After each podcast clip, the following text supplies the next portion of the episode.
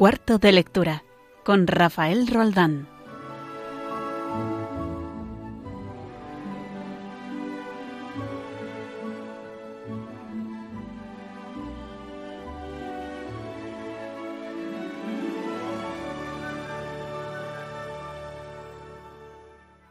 Buenas noches desde nuestro cuarto de lectura aquí en Radio María. Estamos en la novena semana de confinamiento, en la, batalla, contra este coronavirus que tan difícil nos lo está poniendo. ¿Para qué? Para regresar a lo que antes llamábamos rutina y ahora añoramos como normalidad. Esa normalidad que nos permitía al equipo de cuarto de lectura acudir a los estudios de Radio María y que ahora, por mor del dichoso virus, nos obliga a realizar nuestros programas desde casa con la pobre tecnología disponible en nuestros hogares. Por eso quiero disculparme por la, en ocasiones, mala calidad de sonido que seguro que vais a encontrar en esta edición de cuarto de lectura. Hemos tirado de programas informáticos, de videoconferencias, que tanto han hecho por acercar a la gente en esta época de incertidumbre. Y nos ha salido el programa que acaba de comenzar. Un cuarto de lectura muy casero, tecnológicamente hablando, pero con mucha ilusión y con todo el corazón puesto en él. Hoy, 12 de mayo, que celebramos la fiesta del Beato Álvaro del Portillo, recordamos sus palabras sobre el trabajo bien hecho. A pesar de la pequeña chapuza tecnológica en la que hemos podido incurrir por haber realizado el programa desde nuestras casas. Decía el Beato que hay que procurar convertir el trabajo en oración para ofrecerlo al Señor, y por eso no se le puede ofrecer un trabajo mal hecho. Así siempre estaremos en un trato continuo con Dios y no seremos solo cristianos de fin de semana. En la próxima hora hablaremos con Carlos Orduña en su sección de títulos griegos o latinos clásicos. También estará Víctor Alvarado, que nos acercará al cine realizado a partir de las novelas de Sherlock Holmes. Alberto Jaime nos acompaña para recomendarnos una pequeñita novela de Tolstoy, una pequeña joya, en la que se analiza el vínculo matrimonial. Y por último, Pablo Sañoso nos hablará de sus últimas lecturas, alguna de ellas del gran y genial Chesterton. Todos ellos han colaborado con mucha ilusión, a pesar de las limitaciones tecnológicas que hemos tenido. También animo a todos los oyentes de Radio María que estamos, estáis escuchándonos, estéis en España o fuera de ella, que nos escribáis tanto al correo cuarto de lectura arroba radiomaria.es o bien vía Twitter poniendo el hashtag cuarto de lectura, así, todo seguido, cuarto de lectura, siempre delante con la, la almohadillita delante, y nos vayáis contando vuestra experiencia lectora en este largo y a veces duro confinamiento. Además, si no se nos olvida, estamos en mayo, el mes dedicado especialmente a nuestra madre, a ella nos encomendamos, a María, pidiéndole que interceda para que la pandemia termine, para que consuele tanto dolor y para que el próximo programa de cuarto de lectura salga mucho mejor que este que empieza ahora. Y qué mejor oración que un poema de Lope de Vega titulado Zagala Divina y que Sergio Lechuga recitó así de bien. Del verbo divino la Virgen preñada viene de camino si le dais posada. Zagala divina, Lope de Vega. Zagala divina, bella labradora, boca de rubíes, ojos de paloma, Santísima Virgen, soberana aurora, arco de los cielos y del sol corona Tantas cosas cuentan sagradas historias de vuestra hermosura que el alma me roban, que tenéis del cielo, morena graciosa, la puerta en el pecho, la llave en la boca. Vuestras gracias me cuentan, la hermosa, mientras más me dicen, más me enamoran. Dícenme que sois de las tres personas el trono divino en que asisten todas, que ya el Padre Eterno, hija suya, os nombra, y el Hijo su madre, y el amor su esposa, que ya el bellocino de la tierra alfombra, lloviendo las nubes de perlas se borda, que tenéis guardada en vos una joya que de Dios el pecho dignamente adorna. Vuestras gracias me cuentan, zagala hermosa, mientras más me dicen, más me enamoran. Que tenéis la cara como cuando llora sobre blancos lirios la mañana aljófar, que sois nieve pura sobre quien deshojan purpúreos claveles o encarnadas rosas. Yo no sé quién sirve hermosuras locas, flores de la tierra que la muerte corta y deja de amaros, divina señora, a cuya belleza la luna se postra. Vuestras gracias me cuentan, zagala hermosa, mientras más me dicen, más me enamoran. Si le dais posada, viene de camino la Virgen preñada del Verbo divino. Del Verbo divino, la Virgen preñada viene de camino, si le dais posada.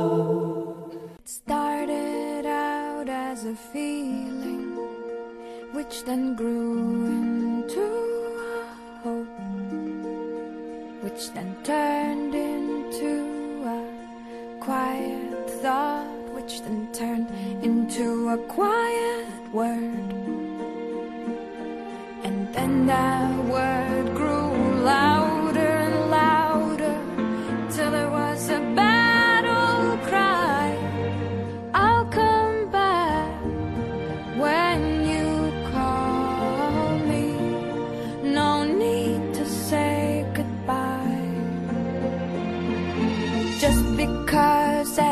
everything's changing doesn't mean it's never been this way before. All you can do is try to know who your friends are as you head off to the war. Pick a star. Y nuestro programa casero de cuarto de lectura, eh, este martes de mayo ya están las temperaturas eh, primaverales, apetece salir, vamos saliendo y hace cuatro semanas hablé con Alberto Jaime, él está en Vizcaya, nosotros estamos aquí en Madrid y bueno, entonces no podemos salir, no podemos salir ni asomar la, la nariz a la ventana apenas y las cosas han cambiado. Buenas noches, Alberto, ¿cómo estás? Buenas noches. Ha cambiado un poquito ya la cosa, ¿no? Sí, ya, ya se ve, ya se ve otra, otro color, ya se ve otra, otra luz al fondo. Sí. Ujú. Bueno, eh, vosotros eh, desde, desde Vizcaya tenéis a lo mejor un privilegio más, sobre todo eh, lo que estábamos comentando antes a micrófono cerrado, ¿no? de, de poder empezar a, a visitar al Señor en las parroquias. ¿eh? Eh, nosotros no que no podamos, sino que de momento pues, nos hemos quedado desde aquí en Madrid en otra fase y con muchas ansias, ¿no? Y, pero como la vida sigue, como la vida sigue y hay que ofrecer eh, alternativas a la gente que está en casa, eh, yo quiero que tú nos recomiendes pues un libro como haces habitualmente y sobre todo que anime, ¿no? Ajá. Además, eh, hay que tener en cuenta con lo que decías de, de los templos cerrados, que es cierto que los templos han cerrado, la iglesia parece que ha cerrado, pero, Para nada. pero hemos abierto una iglesia en cada casa, ¿no? En cada hogar tenemos una iglesia. Entonces, ¿Y, y de qué man- y, y de qué manera está uniendo eso además también? Para, sí. para- para mucha gente. ¿Qué libro nos traes, Alberto? Pues hoy vamos a mm, hablar de un librito chiquitín, Mm, de una pequeñita novela, una novelita titulada La felicidad conyugal. El autor es el conocido Lev Tolstoy, del que a veces eh, aquí en este programa hablo, porque me gusta bastante. Está escrita en 1859. Es anterior a sus grandes novelas, mm, a Guerra y Paz, anterior a Ana Karenina, y por supuesto es muy anterior a la crisis religiosa que le hizo despertar espiritualmente.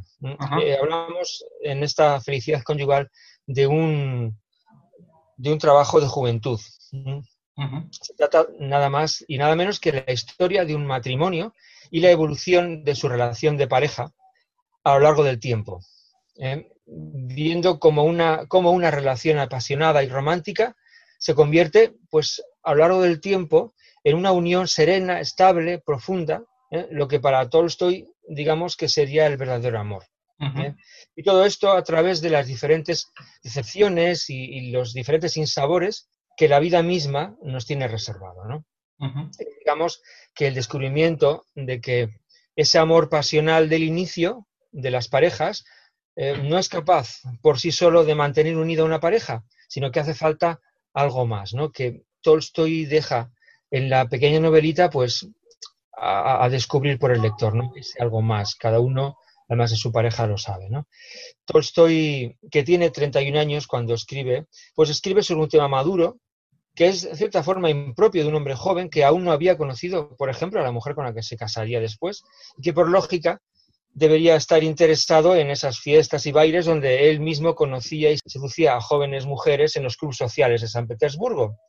Como apunte biográfico de Tolstoy sobre este tema, la víspera de noche de la noche de bodas con Sofía Vers, su, mujer, la conocida Sofía Tolstoy, pues eh, Lev, León, eh, le mostró a su novia los apuntes de su diario em, sin esconder aquellos que incluían detalles sobre sus experiencias y juergas sexuales. Es un poco lo normal en, un hombre de la, de la, burguesía, de la alta burguesía rusa en aquella época. ¿no? Pues este hombre, que está lleno de contradicciones, como vemos, es capaz de escribir tres años antes de este anécdota con el diario hacia su novia, pues es capaz de escribir esta, este librito, La felicidad conyugal, quizás también basándose en la madurez de un treintañero y también su deseo de asentar la cabeza. ¿no? Además, Tolstoy escribe en, primera persona desde el punto de vista de la mujer.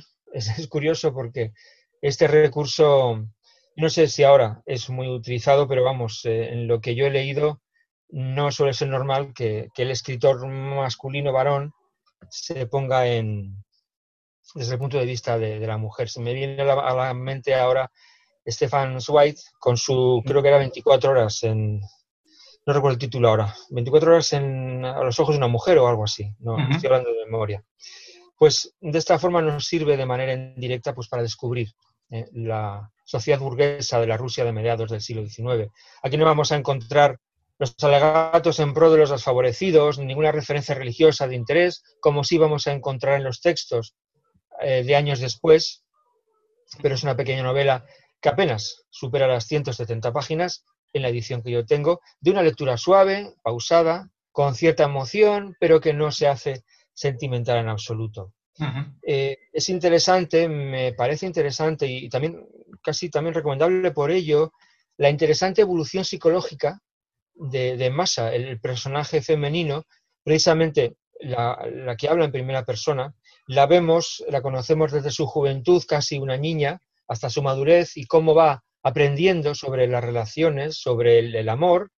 Quizá podemos ver incluso cómo hay una cierta melancolía en ella y nos viene a la cabeza la pregunta sobre quizás esa felicidad conyugal no es más que un conformarse con lo que la vida te trae y cómo el verdadero amor quizá no sea más que dos personas que se diferencian en muchos aspectos, pero que tienen la voluntad de permanecer unidas. Pues fíjate que, eh, Alberto, cuando yo leí esta novela hace ya bastantes años, la tendría, la tenía que refrescar, pero la impresión que me quedó fue lo importante que es diferenciar lo que es el enamoramiento del principio, lógicamente. O sea, si ni tú ni yo nos hubiéramos enamorado de nuestras esposas, no estaríamos casados con ellas, lógicamente. Es muy importante el enamoramiento, la, la atracción física, el, el primer encanto, el corazón latido rápido, ¿verdad? Pero el verdadero amor, como tú dices, eh, no es que no sea el enamoramiento y la pasión del principio, sino el, asentarse, ¿no? Como un buen vino, quizá, eh, al cabo de los años, ¿no? Y levantarte por la mañana al lado de tu mujer y decir, amo a esta mujer porque es mi voluntad y yo lo he elegido así. Y ella, por supuesto, me ama porque es su voluntad y, la hemos elegido, y lo hemos elegido así los dos. Yo creo que, que, esta novela eh, representa muy bien ese proceso. Y como tú dices, eh, llama la atención que, que Tolstoy fuera joven y aún no se hubiera casado ¿no? con, su, esposa. Eh, esa, fue un poco el, lo que a mí me quedó. ¿no? Sí, en los diarios de Tolstoy, que ya sabes que es mi libro de cabecera, él antes de conocer a Sofía, conoce a otra chica, algo mayor que Sofía, de la que también se enamora profundamente y con la cual él, hace un proyecto, digamos, de pareja. Y en su diario tiene apuntes donde él finge con otro nombre y con el nombre de ella, de otra forma también, finge o digamos o inventa un cuento de una relación matrimonial ideal, ¿no? Quizás este sea el, génesis de, esta novelita. Eh, eh, Tolstoy se llevó un desengaño con esta chica, no llegó a casarse con ella y, luego a los pocos años sí que conoció a Sofía. En ese momento, en ese impasse entre una chica y otra, sí que tuvo, pues digamos, una vida licenciosa en San Petersburgo, pero yo creo que él estaba, digamos, cansado y deseoso de asentar la cabeza y quizás esta novela tenga que ver con, ese deseo, ¿no? ¿A quién aconsejamos esta novela? ¿Qué edad es?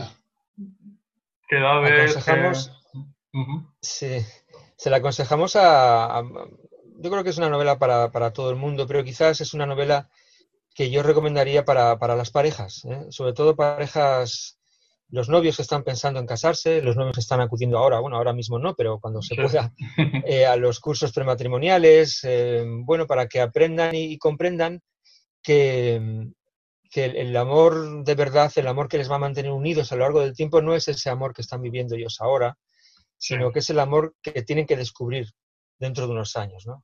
Ujú. Una novela importante para estas parejas que quizás también basan, eh, muchas parejas hoy en día eh, están basadas en, en- en- en sentir mariposas en el estómago Sí, cuando eh, una pareja no se puede apoyar en eso, tiene que apoyarse en algo más. cl- claramente. Eh, Más no, no se puede vivir de los sentimientos, eh, tiene que vivir de- del amor consciente y, y- Eso es. y con mayor plenitud posible, ¿no? Vamos a recordar el título entonces, eh, de Anton Tolstoy. El amor conyugal de Lev Tolstoy. Muy bien. Pues muchísimas gracias, eh, Alberto. Yo Mm, espero que en el próximo programa eh, te llamaré. No creo que vengas tú por Madrid no, ni que nos dejen que vengas. No porque seas tú, sino porque habrá, habrá poca movilidad. Pero Sí. espero, espero llamarte desde el estudio. Eso lo dije el, el programa pasado, hace cuatro semanas. Sí. Y, y ahora con más ganas que nunca. Un abrazo, Alberto. Ajá. Un abrazo. Venga, hasta otra.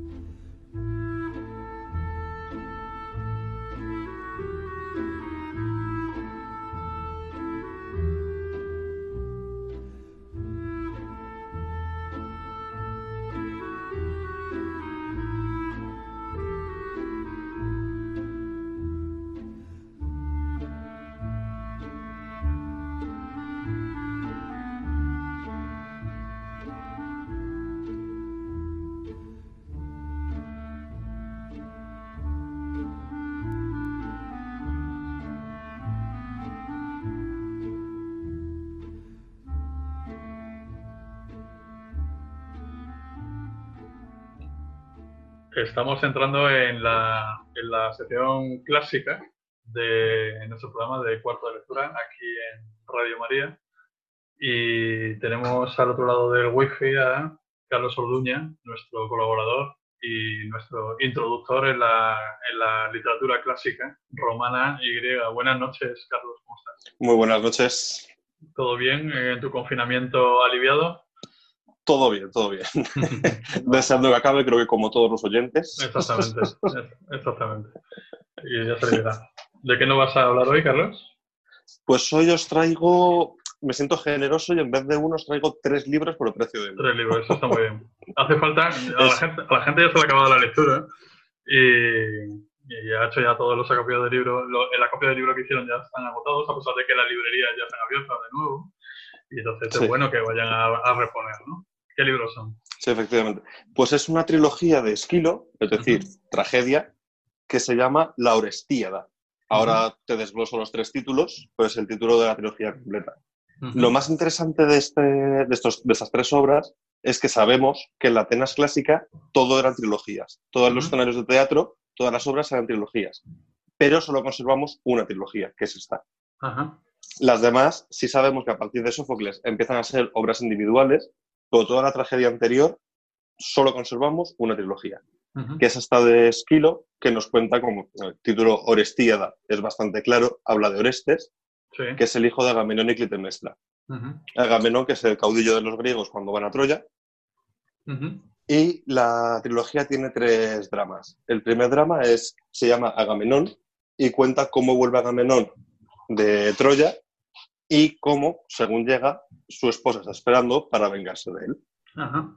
Es una historia de venganza porque antes de irse a Troya había sacrificado a su hija.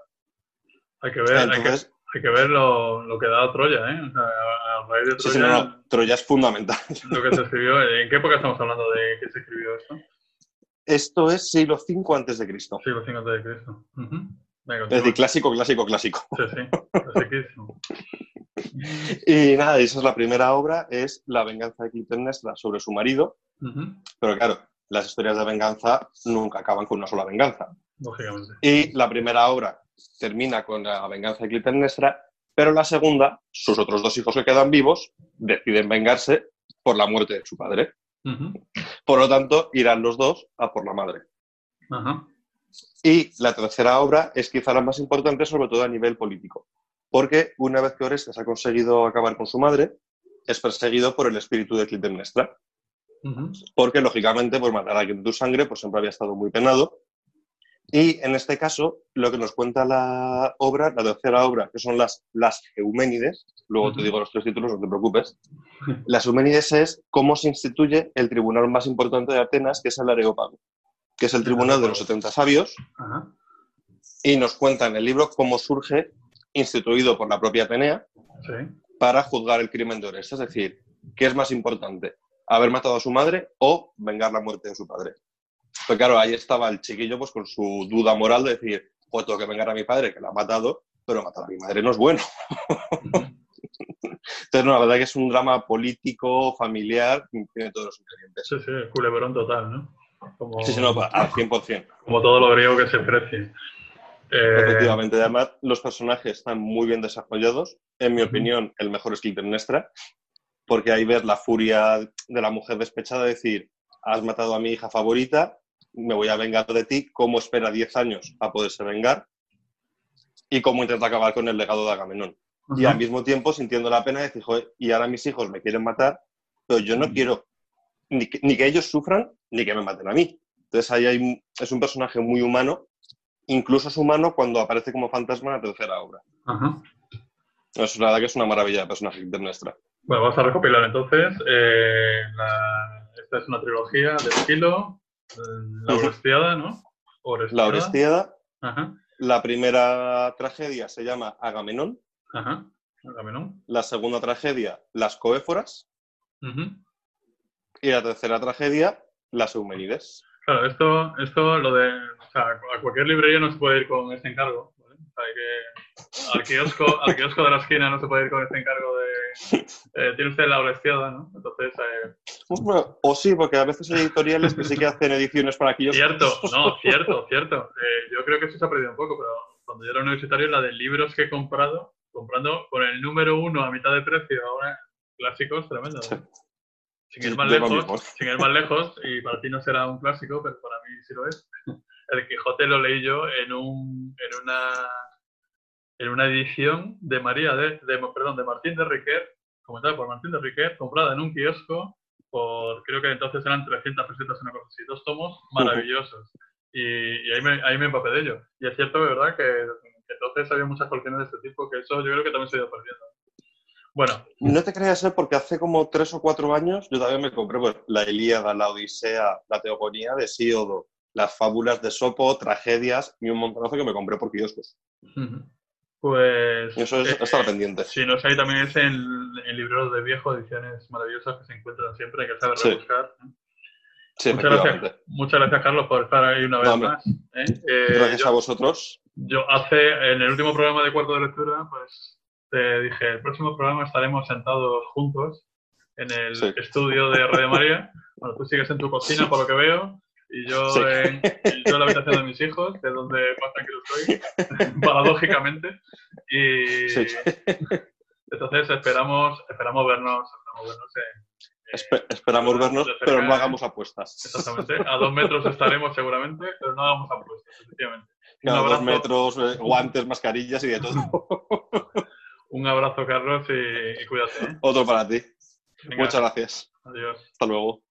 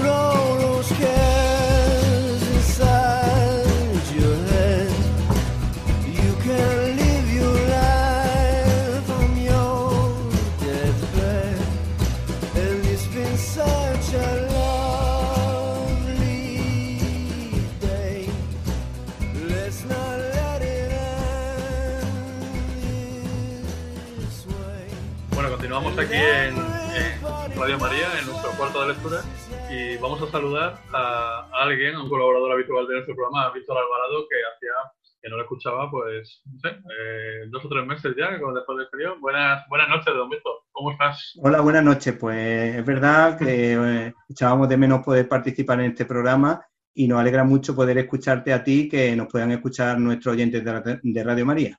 Bueno, tú y yo en casa, como tantos españoles, eh, yo en Madrid, tú en Málaga, si no me equivoco.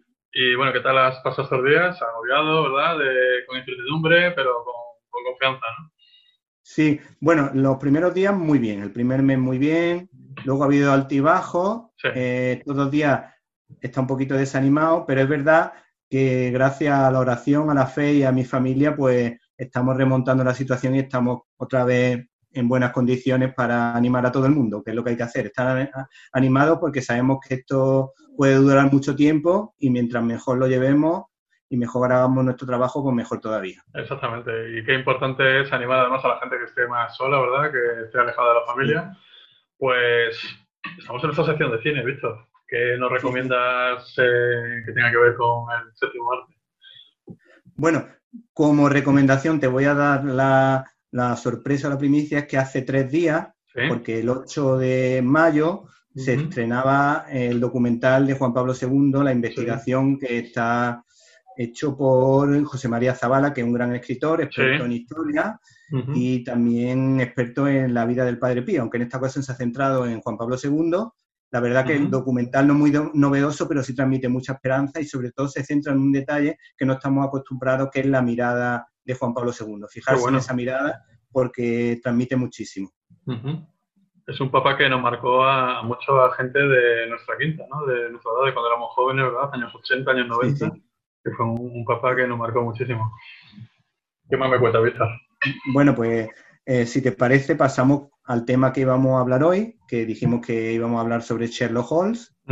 Y decirte que yo no puedo considerarme un super fan de Sherlock Holmes, aunque siempre me ha encantado. Me he leído muchos relatos cortos y tres novelas. Mm, las tres más importantes, El signo de los cuatro, El perro de los Baskerville y Estudio en Escarlata. Estudio en Escarlata nos lo obligaron a leer en el colegio y la verdad que fue una lectura muy agradecida porque gustó muchísimo y disfruté un montón y mi madre me ayudó un poquito porque era un libro a lo mejor complicado para los 14 años, pero la verdad que mereció la pena. Y si te parece, comentamos que es que ha, habido muchas versiones que se han hecho sobre Sherlock Holmes. Tenemos, por ejemplo, una para niños de seres antropomorfos, que todos lo recordamos los niños de los años 80, que no estaba mal.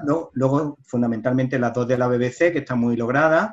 Y bueno, incluso la BBC ha hecho una hace poco, creo recordar que de la BBC, que es Sherlock, que es una versión moderna del personaje. Y por supuesto tenemos grandes adaptaciones, como por ejemplo la de Barry Levinson, que es discípulo de Spielberg, que hizo El secreto de la pirámide, que refleja un Sherlock Holmes mm, en la, adolescencia, en la juventud, que seguramente no sé. Recuerdo, recuerdo esa versión.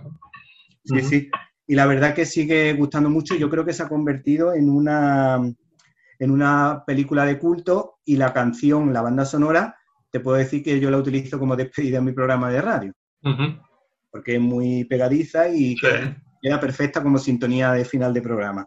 Y bueno, si te parece, podemos hablar del director que mejor ha identificado a Sherlock Holmes sin, sin poder decir que ha adaptado ninguna de sus novelas, sino que se supone que es una persona que se documentó muy bien y que intentó sacar la esencia del personaje. Y vamos a hablar de Billy Wilder, que normalmente decimos Billy Wilder porque estamos acostumbrados a decirlo en inglés. Siempre, siempre, siempre ponemos una pronunciación anglosajona a todos los nombres que no entendemos. Sí, sí. Además, como está William Wyler, que otro director potente, pues nos confundimos entre uno y otro y a veces confundimos, pensamos que Billy Wilder hizo Ben Hur, pero lo hizo William Wyler, por ejemplo. Y a lo mejor me estoy equivocando, pero creo que no. Y bueno, hay que decir que Billy Wilder es uno de los grandes directores guionistas. Además, siempre se rodeó de buenos guionistas y era él mismo era guionista de Ernest Lubitsch con la película, por ejemplo, Ninotka, Ser o no ser, o El Bazar de la Sorpresa, por ejemplo, para que veamos el nivel de guionista de, Billy, Builder, tenemos aquí uno de Ninoska que es bastante gracioso porque mantiene ella una conversación con un mozo de estación. Y Ninoska, que es Greta Garbo, dice lo siguiente, ¿por qué ha de llevar lo que es de otro? Y entonces responde el mozo de, estación, pues porque es mi oficio, señora. Y dice ella, eso no es un oficio, es una injusticia social. Y decía el mozo de estación, depende de la propina. Luego era un director que, ha, que, como hemos dicho, se ha rodeado de buenos guionistas como Charles Brackett, eh, que era un mosqueón con el que tenían muchas discusiones, por eso al final se fueron separando, pero tenían muy buen feeling a la hora de hacer un, a un guion con Raymond Chandler, que es un gran escritor, acuérdense de nuestros oyentes de Perdición, y, L, eh, y de L. Diamond, que era el guionista quizás más divertido, que era un guionista muy tímido, y entonces Billy Wilder eh, le hacía comentarios picantes para sacar el máximo jugo, lo que luego tenía, tenía una ventaja porque la crítica social que hacía Billy Wilder, como por ejemplo se puede ver en el apartamento, que ganó, ganaron todos los premios importantes, hace una crítica social de cómo el mundo actual, de, la, de lo que pasa cuando uno no se compromete de manera seria con una persona y los problemas que eso conlleva y cuando perdemos los valores, pues perdemos un poco poco la, vida. Y por último, así por contar alguna anécdota graciosa de este hombre, pues era un hombre que no le gustaba aburrir a nadie, que le gustaba que su idea era que el, espectador no dejase el bol de palomitas, estuviese siempre comiendo palomitas y viendo la película, porque a él le gustaba entretenerse. Y luego, aunque fuese muy ácido en sus comentarios, a veces demasiado crítico y todo eso, tenía una cosa especial, es que siempre se mantuvo con su mujer, unido a su mujer, y curiosamente su mujer sale en una película. Y curiosamente, ¿qué es lo que pasa en esa película? Ella se llamaba Audrey Builder. Pues que esa escena la tuvieron que cortar y solo apareció el brazo de su mujer. Y dice que se enamoró del brazo de su mujer. Ese fue el primer contacto que tuvo él con su mujer, porque solo aparece la escena mm, de ella guardando un, abrigo. Pues eh, fíjate, Víctor, que a mí Billy Wilder o Billy, o Billy Builder, como, como haya que pronunciarlo, porque era un, director de origen polaco que, se afincó en Estados Unidos y me parece un genio, o sea, es uno de los directores favoritos.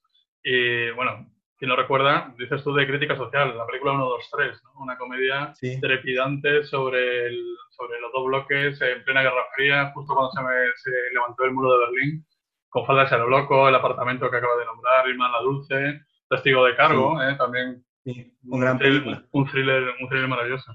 Y se me, está poniendo tono de García y todo.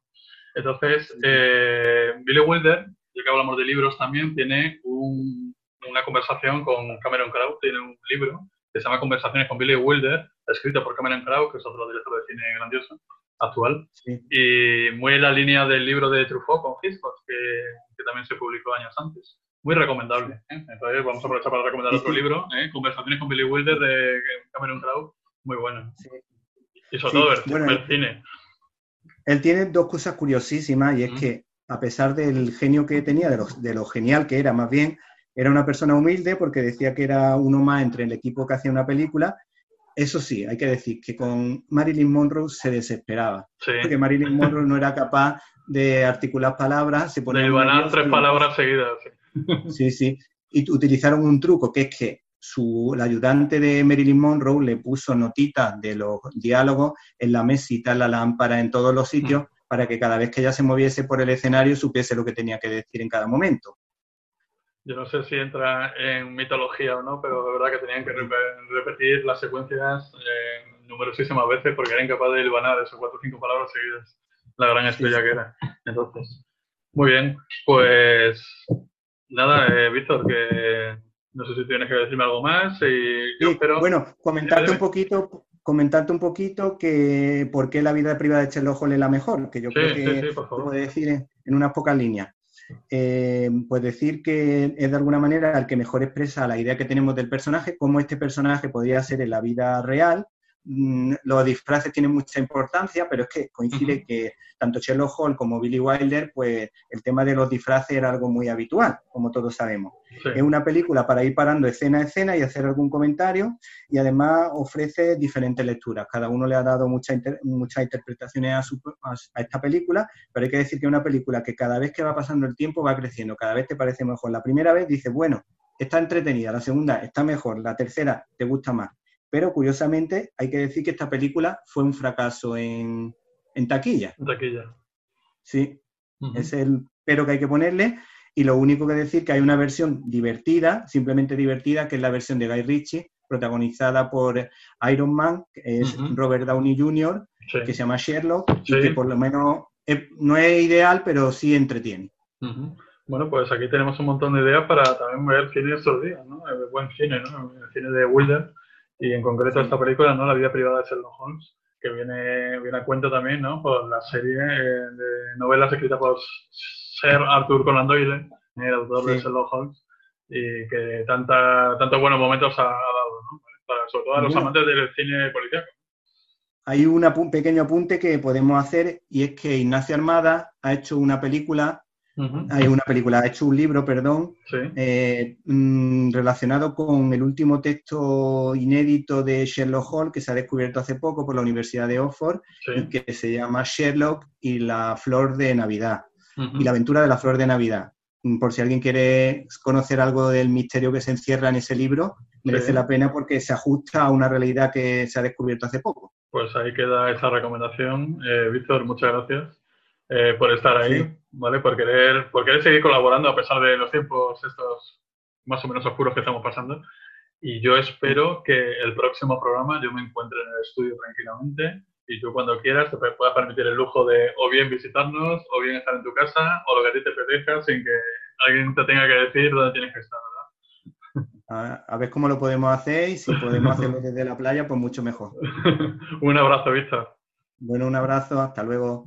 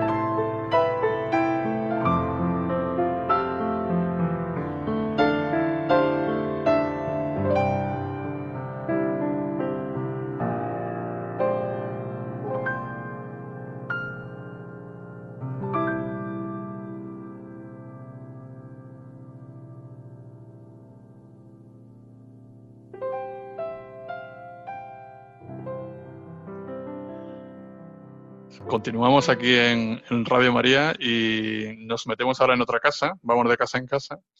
Y al otro lado del wifi tenemos a Pablo Sañoso. Pablo, buenas noches, ¿cómo estás? Buenas noches, Rafa, ¿qué tal estás? Aquí confinados en, esta novena semana, en esta novena semana. Tú y yo estamos en Madrid, luego nos toca estar en fase cero. Y mientras la otra mitad de España eh, empieza a disfrutar de otro tipo de preventas que nosotros aún no tenemos. ¿Has leído mucho estas, estas semanas que llevamos? Sí, la verdad es que he podido sacar un rato más o menos largo para leer y bueno, he conseguido leerme tres libros que ahora contaré, que la verdad es que son, algunos de ellos son bastante interesantes. Bueno, yo, por la época en la que vivimos. Yo, yo he presentado en la introducción del programa que tú nos ibas a hablar de algo de Chesterton. Espero que sea cierto. Sí, eh, de los tres que he leído, dos son de Chesterton, sí. Ajá. Eh, pues eh, empieza a comentarlos. Empiezo, pues el primero que me he leído es La ética en el país de las hadas. Es un libro de Chesterton que publica a finales del siglo XIX, principios del siglo XX, en el que narra un poco ese contexto de cientificismo, ¿no? de, esa visión de la ciencia como una nueva religión que va a sustituir a las religiones tradicionales, ¿no? y donde pues hay como una especie de paraliturgia, una especie de, pues también de pensamiento casi eh, religioso, ¿no? De una especie de fe en hechos que no han podido demostrar, pero que eh, confían ciegamente en ellos y que piensan, como era algo muy propio de esa época, antes de la Primera Guerra Mundial, que esa ciencia les va a salvar, va a salvar a la humanidad, ¿no? Va a hacer que la humanidad nunca más sufra. Pero Pablo, eso me suena mucho al actual, ¿no? Yo he leído bastantes tweets en Facebook y en este tipo de mensajes eh, este tipo de este tipo de, mensaje, ¿no? Eh, diciendo que la ciencia es la que nos va a salvar. O sea, ojo, yo no estoy negando eh, la ciencia. Yo, como tú sabes, yo tengo formación científica. Y, sí, sí. Y, más en este en este campo, ¿no? Que estamos todos aprendiendo tanto sobre sobre anticuerpos y sobre virus y todo esto. Pero pero es curioso que se niegue lo trascendental para agarrarnos solamente a lo, a lo inmanente, ¿no? A lo material, ¿no? Y pongamos toda nuestra fe o muchas de las personas que escriben este tipo de mensajes pongan toda su fe en la ciencia. Luego, este, este libro puede ser actual. Sí, yo creo que es bastante actual, porque también habla un poco de, esa visión como un poco mágica de, algunos aspectos del hombre, ¿no? de, su pensamiento, de su forma de ser. Y, y, cómo la ciencia pues intenta sustituir como esa magia, ¿no? sobre todo en los niños, que buscan explicaciones muy sencillas por eso lo del país de las hadas se refiere todo a los cuentos infantiles, eh, pues intenta sustituir por una especie de explicaciones pseudo racionales que tampoco terminan de convencerle a él, ¿no? Entonces, pues también por eso él responde escribiendo este libro. Yo, yo me he dado cuenta, yo me he dado cuenta estos días de lo que tú estás contando, ¿no? Que hay una fe absurda en cualquier dogma que se diga sin pasar antes precisamente por el, por el método científico, ¿no? Que es el, el, que debe de regir esto, ¿no? Sí, incluso una cierta superstición, ¿no? De parece que si cumplo todos los requisitos que me dice la, eh, las autoridades, pues parece que ya estoy libre de contagio, ¿no? Cuando muchas veces pues ni siquiera sabemos realmente cómo estamos contagiándonos de... totalmente. Es, tú, lo, tú lo has dicho, ¿no? Es una superstición a veces que, que habría que, habría que racionalizar mucho más, ¿no? Paradójicamente, ¿no? Y agarrarnos también a, a, las creencias de cada uno sin contradecir la ciencia, ¿no? ¿Qué más han leído? Luego el segundo también es de Chesterton, eh, se llama El fin de una época, también muy de actualidad. Sí. Habla un poco de... sí, porque, bueno, para los que supongo que leerán los periódicos o estarán más o menos informados, se habrán dado cuenta de que estamos, ya antes del coronavirus estábamos en una especie de cambio de etapa cultural, pues eh, ahora con esto todavía mucho más. De hecho, ya va a servir incluso como, como acontecimiento político, digamos, para cambiar de una época a otra.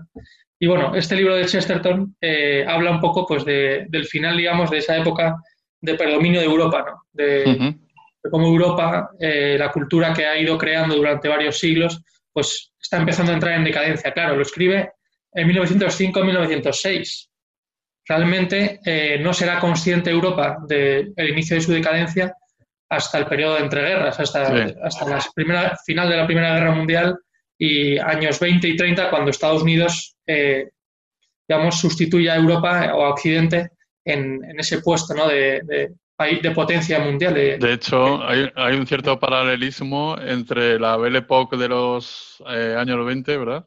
Y todos estos años que hemos traído eh, la década de, los 10, que esto por fin se había acabado la crisis y bueno, poquitos años llevamos con esto, ¿no? Y hasta que de pronto nos damos este, mazazo, este mazazo ¿no? de, del coronavirus, de, la pandemia. Sí, es como, es suficiente, como si nos arandearan y nos despertaran de una especie de sueño en el que estábamos, no sé si más agradable o más o más eh, o una pesadilla, pero bueno, sí, en ese sueño en el que estábamos y de repente pues, vemos la realidad con un Muchas cosas que revisar estos días, además, ¿no? Como el funcionamiento de la democracia, como que el concepto propio de la democracia también, después de este ensayo totalitario que tenemos, ¿verdad? Y muchas cosas que revisar y, espero que, vayan surgiendo libros de pensamiento interesantes ¿no? a partir de, esta crisis. No sé si habrá un Chesterton por ahí que analice, analice también. Pero... Esperemos que no nos pase como, como con la crisis de 2008, que caímos en manos de los economistas. No mm. tengo nada contra los economistas, pero no todo es economía, ¿no? También tiene que haber algo de, pensamiento y de, y de filosofía detrás de todo esto, ¿no? De intentar dar un sentido a los acontecimientos. No solo fijarnos en cómo administramos los recursos. Venga, uno más, que también sea actual. Y luego ya el último que he leído, que puede ser muy actual, pero esperemos que nunca lo sea, eh, se llama Atrapados en la Revolución Rusa. Es el relato de los embajadores, personal diplomático y empresarios extranjeros que había en Rusia desde finales, bueno, desde 1916 hasta 1918, ¿no? Hasta diciembre de 1918. Es decir, abarca todo lo que es la Revolución de Febrero, eh, los sucesos de julio del año 17 y ya el golpe de Estado eh, bolchevique y la toma del poder eh, de Lenin y los bolcheviques ya en el, otoño del año 18, de 17. Perdón. Y por tanto, pues es muy interesante ver cómo poco a poco se va deteriorando la sociedad civil, ¿no? va embruteciéndose la población o va acostumbrándose, digamos, a determinados comportamientos y pues es muy dramático ver cómo muchas veces siendo advertidos por este personal diplomático que lo veía venir, pues tanto el presidente o el gobierno o los distintos grupos de poder dentro de la Rusia del momento, pues no son capaces de hacer frente a la crisis eh, que se le está viniendo encima, ¿no? Y que finalmente pues será aprovechada por Lenin para alcanzar el poder. Pues mira, esto casi oposición. Esto que estás comentando es muy interesante, lo de no acostumbrarse a normas, pues eso, pseudo totalitarias que a lo mejor son necesarias en una crisis dada, pero no mm. acostumbrarse a recibirlas sin, sin razonarlas, ¿no? A mí se me ocurren muchas ahora, pero bueno, no vamos a hablar de eso ahora. Sí, o pensar que una crítica, eh, una crítica bien fundamentada, pues es una especie de acto de traición, ¿no? Exactamente. Exactamente. O sea, se puede criticar siempre y cuando esa crítica esté bien fundamentada y sea constructiva, ¿no? No es lo mismo que, la desinformación, pero sí es verdad que, en, el última, en último momento pues nosotros tenemos que ser los que decidamos qué hacemos con nuestra libertad, ¿no? Exactamente. Porque estamos en un Estado de Derecho. Pues eh, respecto a testigos en la Revolución Rusa, se me ocurren un par de libros también, eh, no vistos desde la oficialidad que puede ser la diplomacia de los países que se encontraban en, la antigua Rusia cuando estalló todo, pero se me ocurre, por ejemplo, hablar de Chávez Nogales una vez más. ¿eh? Chávez Nogales, que es una joyita, algunos de sus libros.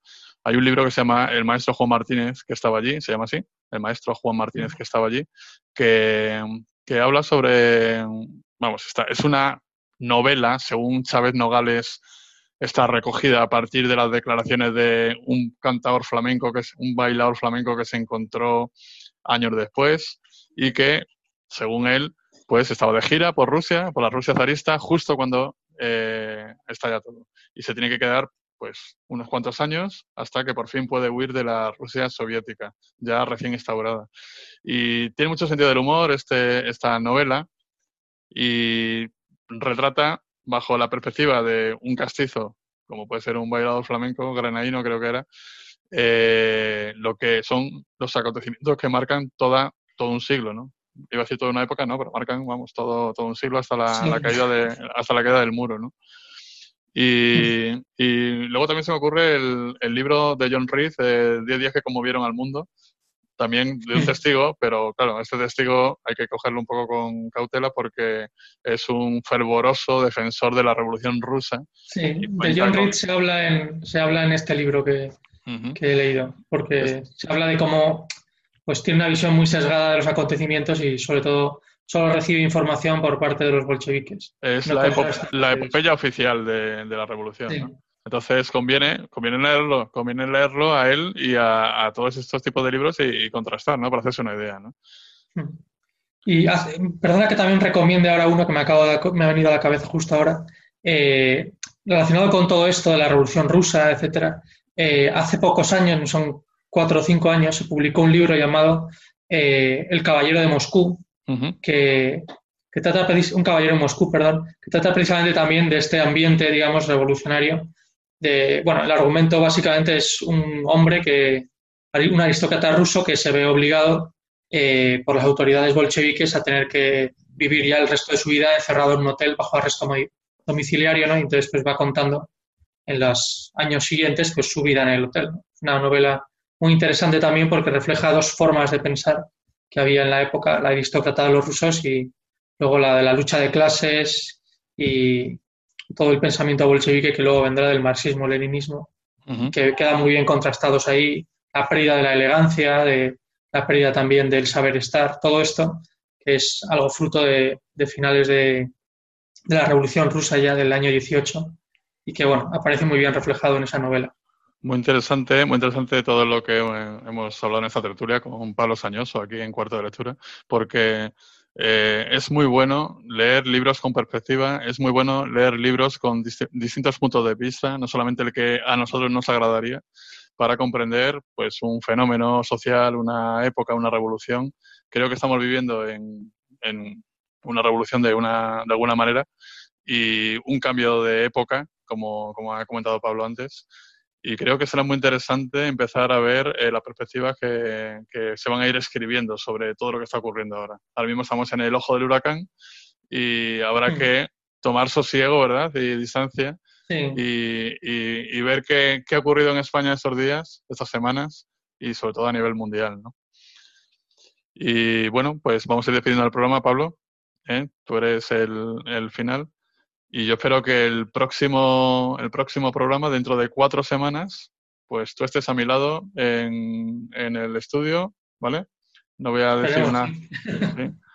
No voy a decir si a la derecha o hacia la izquierda, ¿verdad? pero, pero yo espero que todo esto vaya pasando y se vaya normalizando y sobre todo podamos, podamos vernos las caras.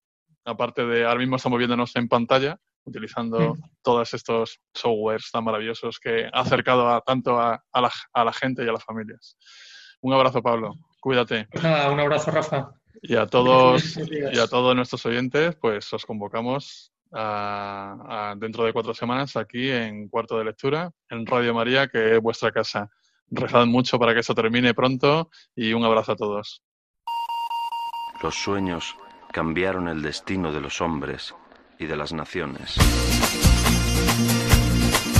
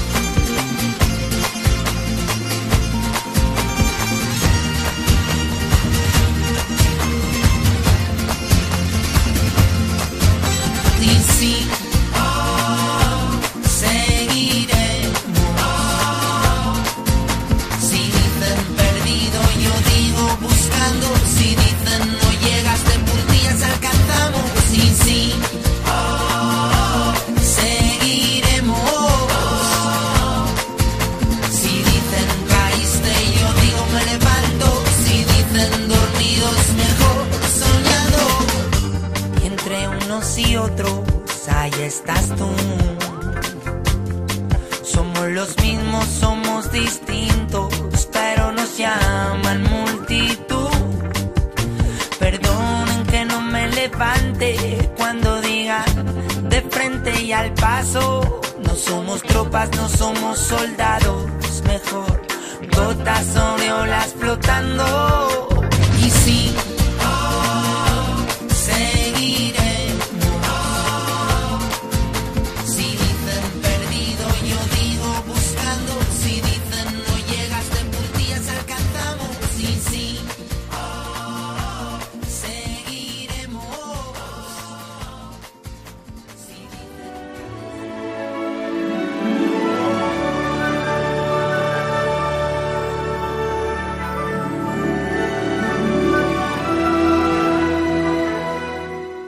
Así concluye Cuarto de Lectura con Rafael Roldán.